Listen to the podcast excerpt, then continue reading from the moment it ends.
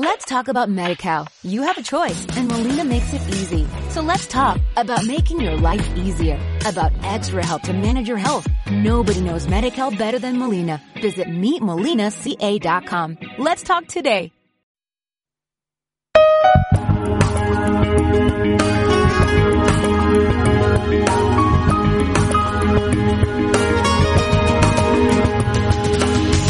La vitrina, un programa diferente para los oyentes de la radio inteligente. La vitrina.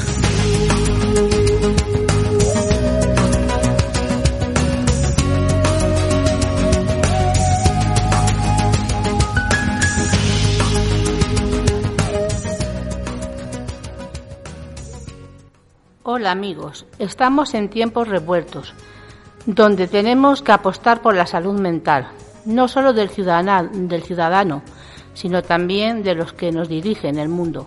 Gracias por estar ahí, por escucharnos en la vitrina, en el 107.4 de la FM.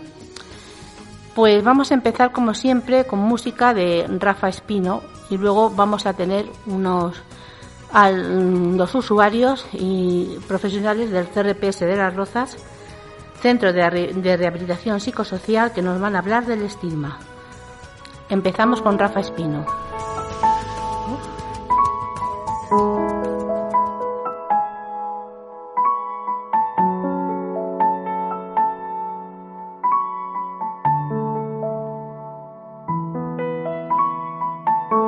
Apenas encuentres razones o debas olvidarle deprisa. Cuando nadie bese tus temores, pero todos beban de tu risa. Cuando ya no te queden opciones, porque el miedo regresa y te pisa. Cuando le eches de menos y llores y añores tener su calor de premisa. Cuando nadie valore lo mucho que vales y calles por miedo al rechazo. Cuando sabes que nunca te entienden y vive tu suerte lejos de tus brazos. Cuando ya no te escribe por siempre es amar un constante fracaso. Cuando todos te juzgan y mienten y vuelve el presente a cortarte los pasos. Cuando pienses que nada de esto va a cambiar y te sientes dejado de lado. Que los sueños que tienes no se cumplirán, el tiempo se quedó rezagado. Y aunque vas a tener que luchar y soltar de la mano al pasado, esto no se ha terminado. Porque a pesar de lo malo te tienes a ti para levantarte y salir adelante, da igual quien se marche o lo impida. Intentaron dañarte, te hicieron más fuerte, detente y cuida quien te cuida. Siempre habrá una salida, esa gente que no ofrece más que mentiras, quiere y te olvida. Un recuerdo, una herida, una página en blanco esperando a que vivas. Te tienes a ti para demostrar que no van a tumbar a quien no ve la opción de rendirse. A veces duele más un me quedo por miedo a decir un debo despedirme. Ya aprendí que confiar de más en los demás terminar al final por herirme. Si sufriste, resistes, son solo enseñanzas. Tú nunca perdiste, yo hoy me tengo a mí. Y a pesar de que nadie creyó en lo que dije, yo sí le seguí echando huevos. Por mi gente, mis padres, mi hermana y aquellos que cuidan de mí desde el cielo. Por quienes me dijeron no puedes y ven que jamás retrocedo. Sin miedo a soñarlo, prefiero intentarlo evitando a quien quiere verme por el suelo. Y claro que sufrí, ¿qué coño sabrán de mi vida? Juzgan sin medida y yo tan diferente, erizando la piel con mi rima. Un amor entre ruinas, tan solo en mi mente escribir una huida que nadie comprende. Mi universo, mi verso, mi fuerte, currándome el podio y diciéndole adiós a quien no se quedó y me sirvió de aliciente. Porque aunque a veces todo se tuerce, te tienes a. Te tienes a ti. No hay nada más importante que creernos capaces de superar todo lo que nos venga. Encuentra en ti la fuerza para hacerlo. El resto solo la completa. Así que recuerda, te tienes a ti. Te tienes a ti.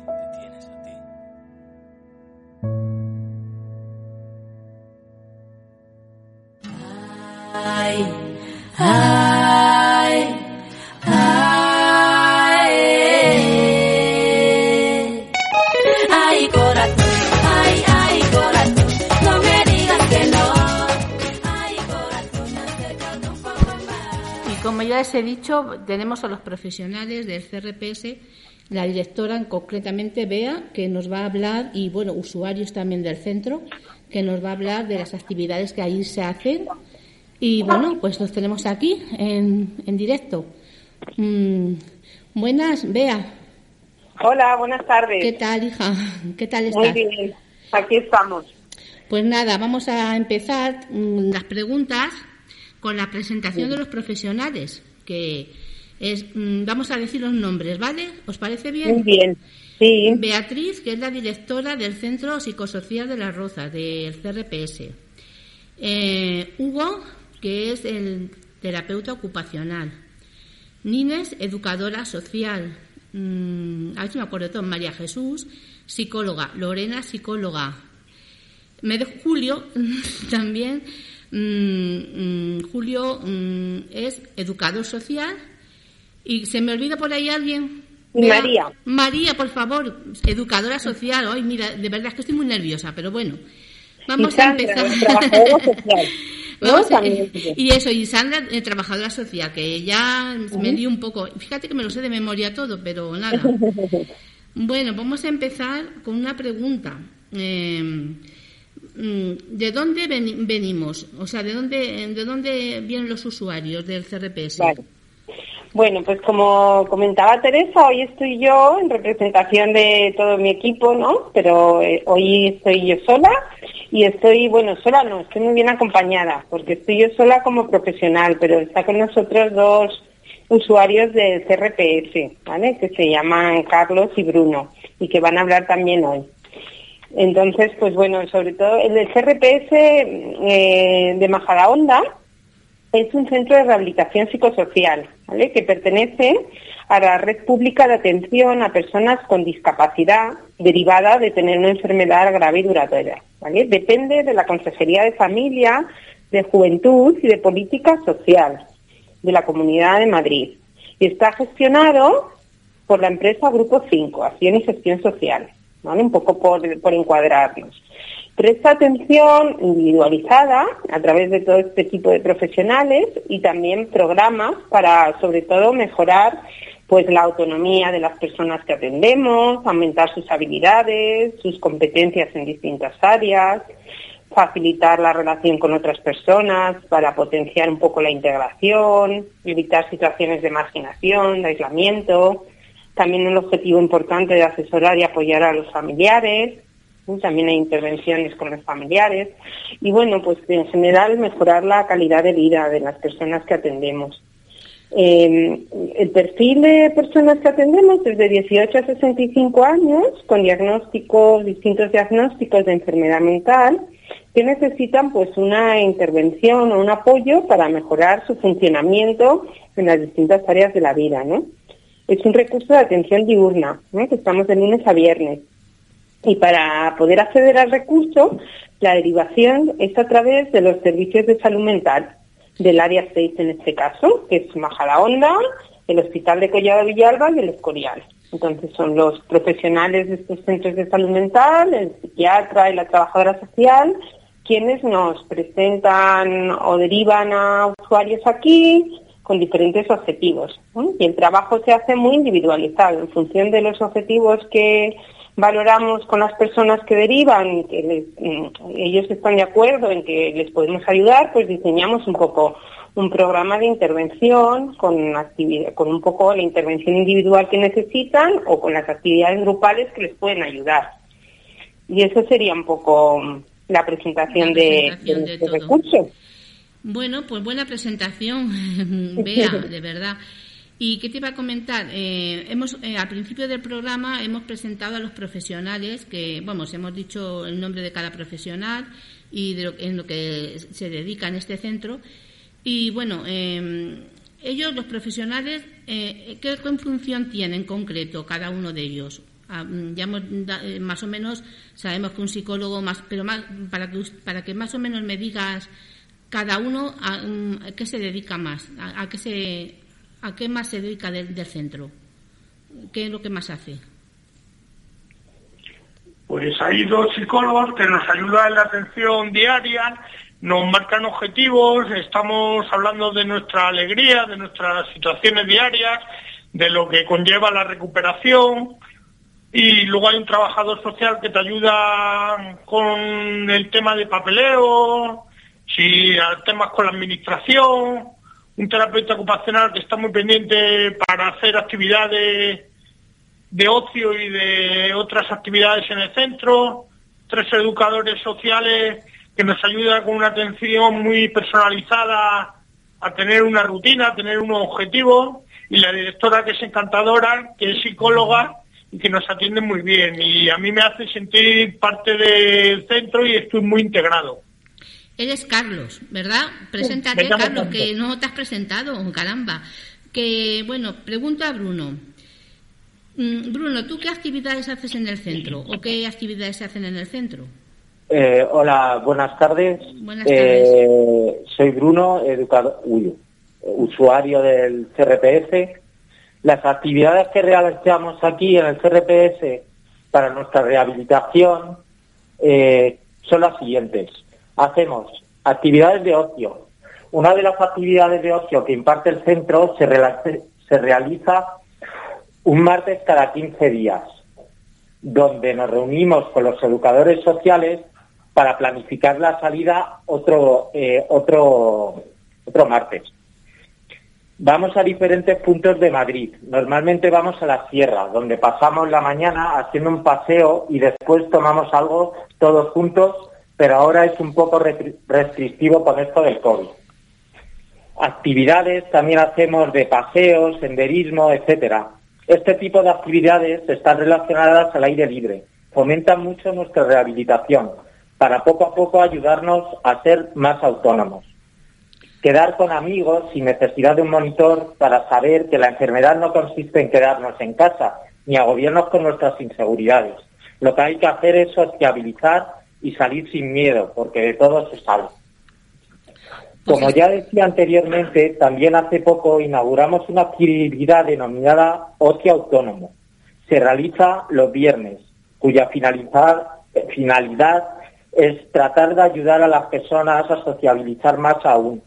También hemos creado un grupo de WhatsApp con todas las personas interesadas en salir los sábados, pero sin monitor, nosotros solos. Bueno, pues es una forma de ser autónomo, ¿no? Y- Claro. Y, vamos a seguir preguntando y esta vez a Bea, la directora. Es que faltan todavía, es que me explayo un poco, perdona. Ha mezclado un poquito ahí, pero bueno, mm, pues Bea, siga, sigue diciendo yo- más, sigue hablando. Vale, las nombro un poquito y ya está. Sí, nómbralas. Vale. Actividades deportivas. También hacemos, jugamos al fútbol. Eh, los miércoles hay una actividad que hacemos conjuntamente con el centro de día que está justo por encima del CRPS.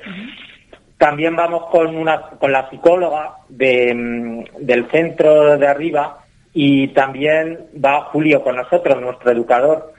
Eh, vamos a la- al polideportivo de la de, de la Granailla, aquí en Majadahonda. Y ahí hacemos eh, eh, como mm, ejercicios de, para todo un poco deportivo, también jugamos al fútbol, una pachanga con los compañeros y eso. Pues está fenomenal. Eh, también el, mm, los viernes que no hay partido, bueno, nos hemos apuntado a una liga también, voy a dar un poco de publicidad, que se llama Sportsame, que es un, una, una liga de fútbol que jugamos contra intercentros de la Comunidad de Madrid, asociaciones, etcétera, etcétera, para, para sociabilizar más aún, para saber que esto de la salud mental no es un problema, no es un tema tabú para todas las, las personas, sino que podemos, que somos más que una etiqueta, ¿sabes? Que una, que una, mm, una etiqueta, sí, un, sí, una etiqueta, que somos más aún y podemos hacer más cosas de las que hacemos, sociabilizar, ser una persona eh, to- totalmente autónoma. Eh, eh, bueno, sigo con las actividades. Em, los viernes que no hay partido, vamos a entrenar a las rozas, a una pista deportiva. eso es de urbanización, de, de ahí de chalet y esas cosas. También eh, voy con otra, para no explayarme mucho más, ¿vale? En el CRPS también se hace una revistilla. Estamos haciendo una revista donde, donde se involucran muchos usuarios para hacer sus artículos. Eh, se llama Quinta Esencia y cada usuario aporta su artículo, etcétera, etcétera. Otras de las actividades relacionadas al ocio son juego, música, pintura y tejer. Esta última es muy importante porque trabajamos para una asociación llamada Clan Yaya. El resultado va destinado a distintos lugares necesitados, como Marruecos, Siria, etcétera. Otros grupos para entrenar habilidades o mejorar eh, o mejorar nuestros síntomas de la, de la enfermedad son expresión emocional, psicoeducación, mejora cognitiva, entrenamiento de vida autónoma. También el CRPS ha creado un grupo de familias, las siglas son GAP, donde acuden las familias al CRPS y se reúnen. Hay otras actividades muy importantes que son los grupos de género, como por ejemplo mujeres y hombres. Eh, mi opinión personal acerca, bueno, voy a dar mi opinión personal acerca de este mundillo. La- mi opinión personal acerca del estigma o de la forma que la sociedad a la hora de etiquetarnos es que nosotros somos unas personas igual que todas, que tenemos voz y voto en la sociedad. Lo merecemos como cualquier tipo de persona. Lo que pasa que somos un poco inseguros, pero con un poco de, de seguimiento profesional y con una medicación adecuada se sale. El centro me ha ayudado mucho a la hora de sociabilizar, como conocer a gente, o sea, mucho a la hora de sociabilizar, conociendo a mucha gente muy buena. También es muy importante el apoyo constante que tenemos con los profesionales. Mi mejor ha sido un cúmulo de factores. Tanto la medicación como ayuda terapéutica ha influido mucho en mi rehabilitación. Y también muy importante, mi fuerza de voluntad a la hora de integrarme en la sociedad, haciendo voluntariados y ayudando a la gente. Estoy Yo ya te- Uy, no. perdón, te- no, creía que habías terminado. Sí, Ya, ya termino. ya has terminado. Pues Sí. estoy totalmente de acuerdo contigo, Bruno. Ujú. y, y ahora vamos a preguntar a Bea, que es la directora, ¿qué es el estigma para, o sea, qué es el estigma? ¿Cómo se trabaja, se trabaja con el estigma? Bueno, pues sobre todo, Teresa, el estigma a nivel general es una etiqueta negativa, ¿no? Que se pone a las personas y que resulta muchas veces muy difícil desprenderse de ellas, ¿no? En el caso de los trastornos mentales, pues la sociedad suele etiquetarlos en general con muchas etiquetas, ¿no? De débiles, como que no quieren trabajar porque son los vagos, o inútiles, o imprevisibles, o peligrosos. Todas estas ideas generan emociones negativas en las personas y actitudes muy negativas que llevan a comportamientos y actos de discriminación y de rechazo, ¿no?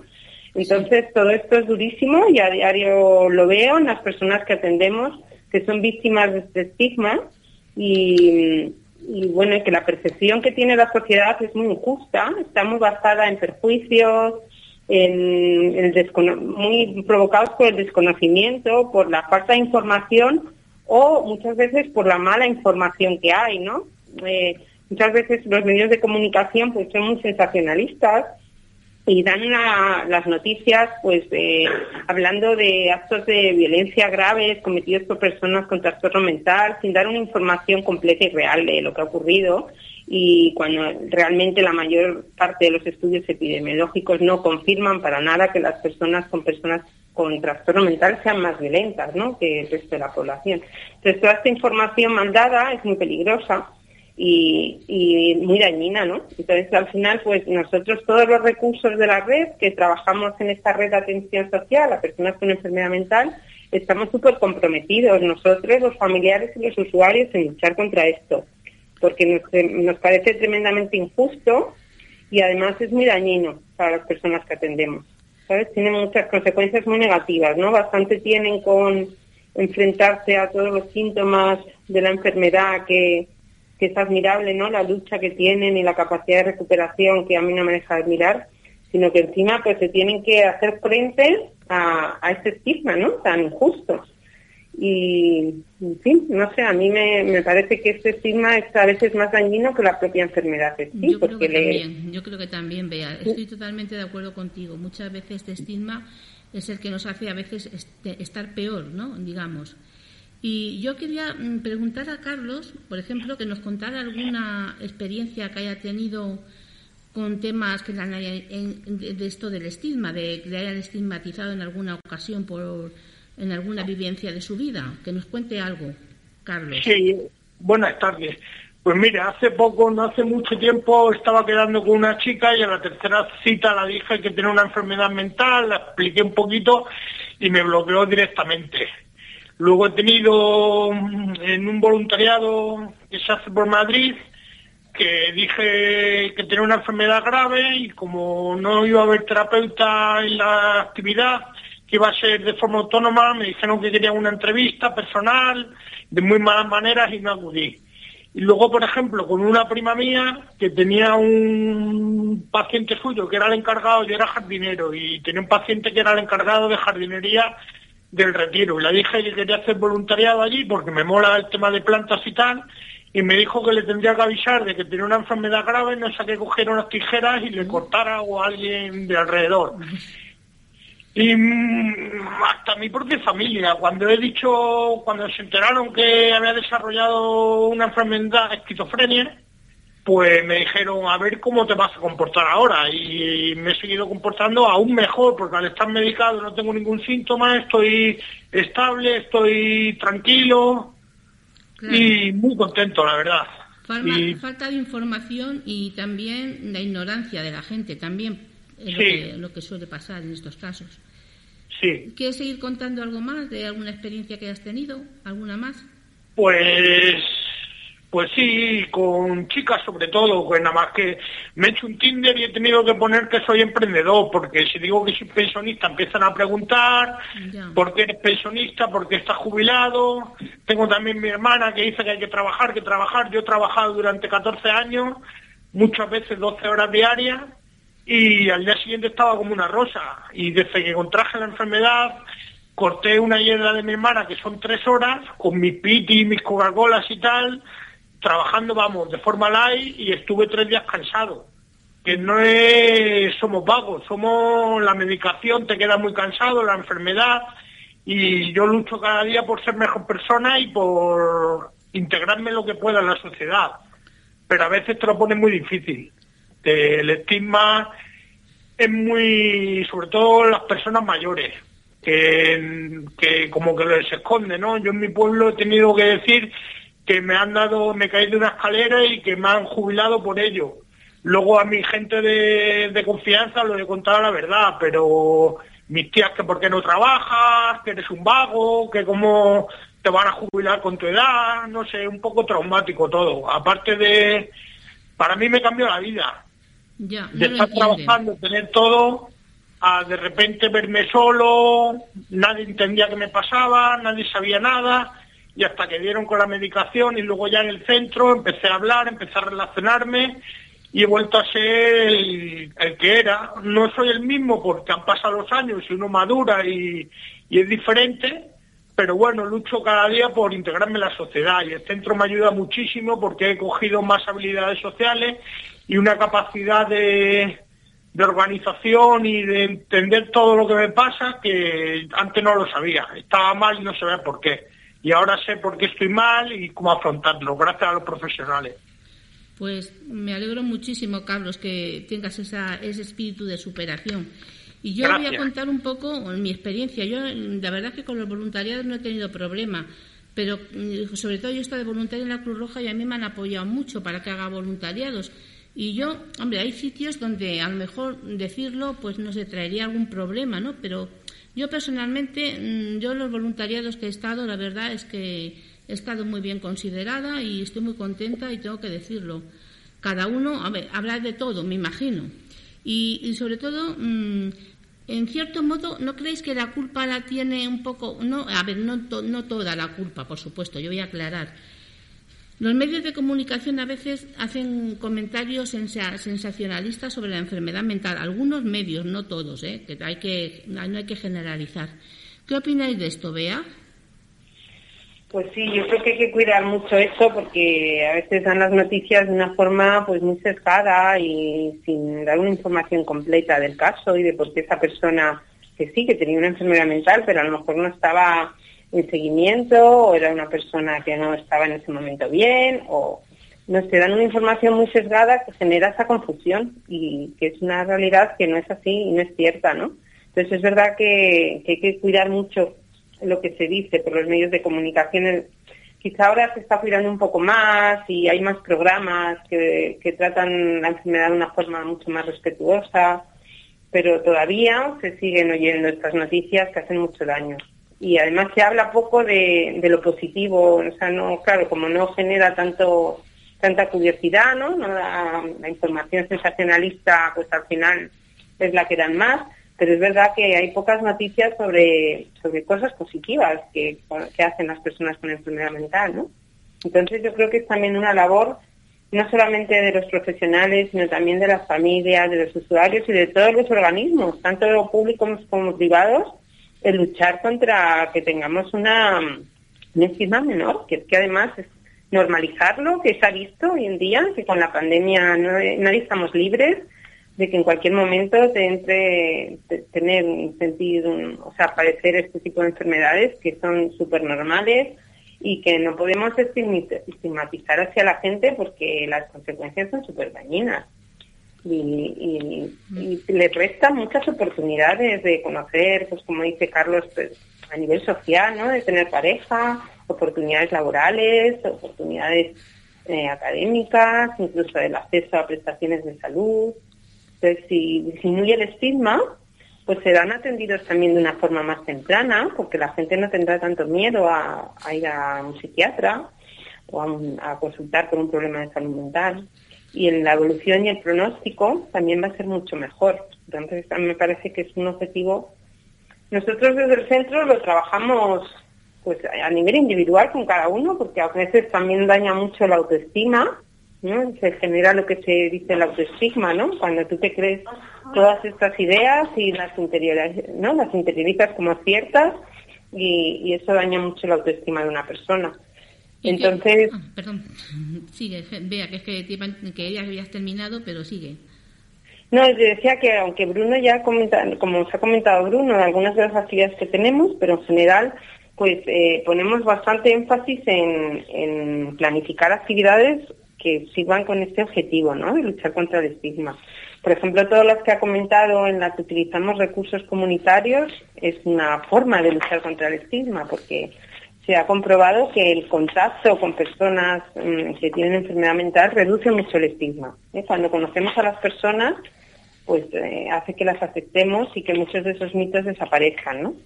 Por eso intentamos hacer también actividades conjuntas, por ejemplo, lo de la asociación Yaya, pues hemos estado en Las Rozas cosiendo en el centro de mayores, ¿no? Con personas que de tercera edad que van ahí a ese centro y cosían junto con nuestras usuarias y luego todo esto participaban en proyectos solidarios, ¿no? Entonces ahí cuando entran en contacto con, con ellos, pues es como realmente es una de las acciones, el contacto social que mejor ayuda a reducir todo este estigma. También hemos hecho acciones de sensibilización, porque yo creo que a la gente hay que informarla y sensibilizarla desde que somos jóvenes. Entonces nos hemos dirigido más a los institutos. Hemos estado en el Instituto de Las Rosas, en el Carmen Conde, y otro instituto ahora en Boadilla también.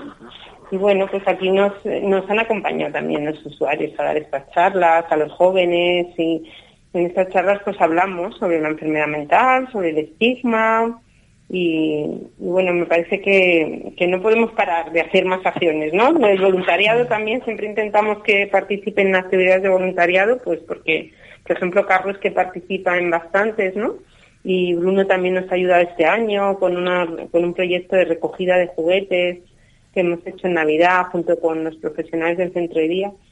Pues yo creo que la actividad de voluntariado también ayuda a disminuir esa autoestima, a mejorar la autoestima, sentirse de nuevo útiles. No sé. Y luego todas las actividades que hacemos intentamos hacer muchas en el entorno, muchas eh, donde entres en contacto con otros recursos, te relaciones con otras personas. No sé, de forma transversal en muchas actividades y grupos, pues eh, tenemos ahí en mente el disminuir esa, ese estigma tan peligroso para ellos, ¿no? Esta es la forma de trabajar contra el estigma aquí en este centro, ¿no? De, del CRPS de, de Majadahonda, ¿no? Es la forma de trabajar contra esta... esta En realidad todos los recursos de la red de atención a personas con enfermedad mental que hay por todo Madrid eh, tienen ese objetivo. Y, y cada año hacen un montón de acciones de todo tipo, de sensibilización, de exposiciones, en museos, de participación en medios de, de comunicación, de voluntariado. En la Comunidad de Madrid hay una página web donde tú puedes ver el balance de acciones antiestigma que se hacen todos los años y son un montón de cosas y todos los recursos estamos ahí eh, pues con ese objetivo súper prioritario en nuestra organización de la atención, en las actividades que hacemos, porque es que nos parece fundamental, ¿no?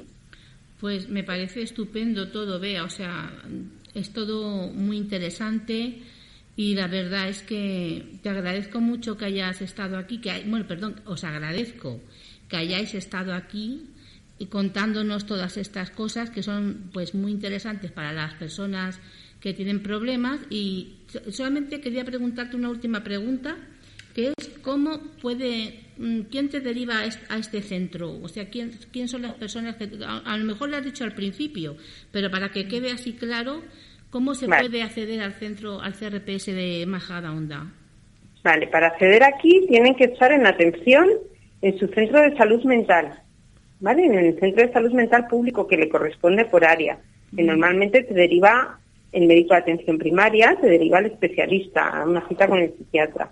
Entonces, en el centro de salud mental es de un psiquiatra y si valora también el psiquiatra que le puede venir bien recursos de como el CRPS, pues le gestionan una cita con la trabajadora social y les informa sobre el recurso y, y si la persona quiere, pues nos los presenta en la reunión que tenemos con ella pues, y, ponen- y nos cuenta un poco el caso y por qué le derivan. O sea, que siempre es a través del servicio de salud mental público que le corresponda por su área de donde viva.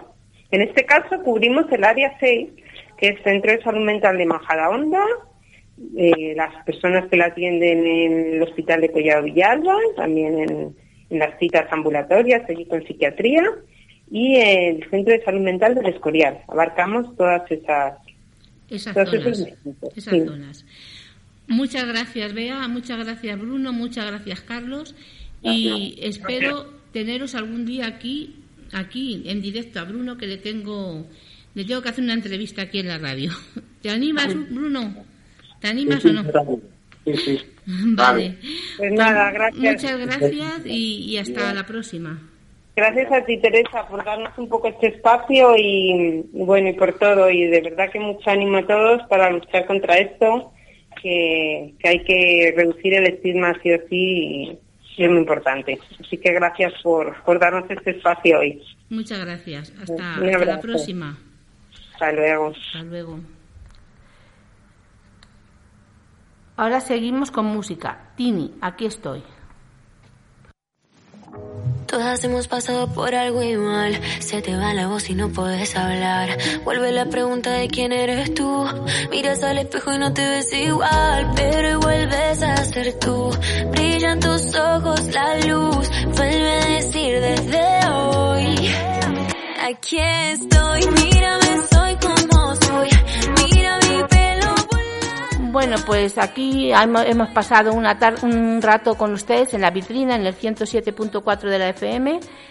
Aquí Teresa para ustedes y la semana que viene tendré, tendré- tendréis a mi amigo, compañero David Acevedo con su programa de música. Hasta la semana que viene.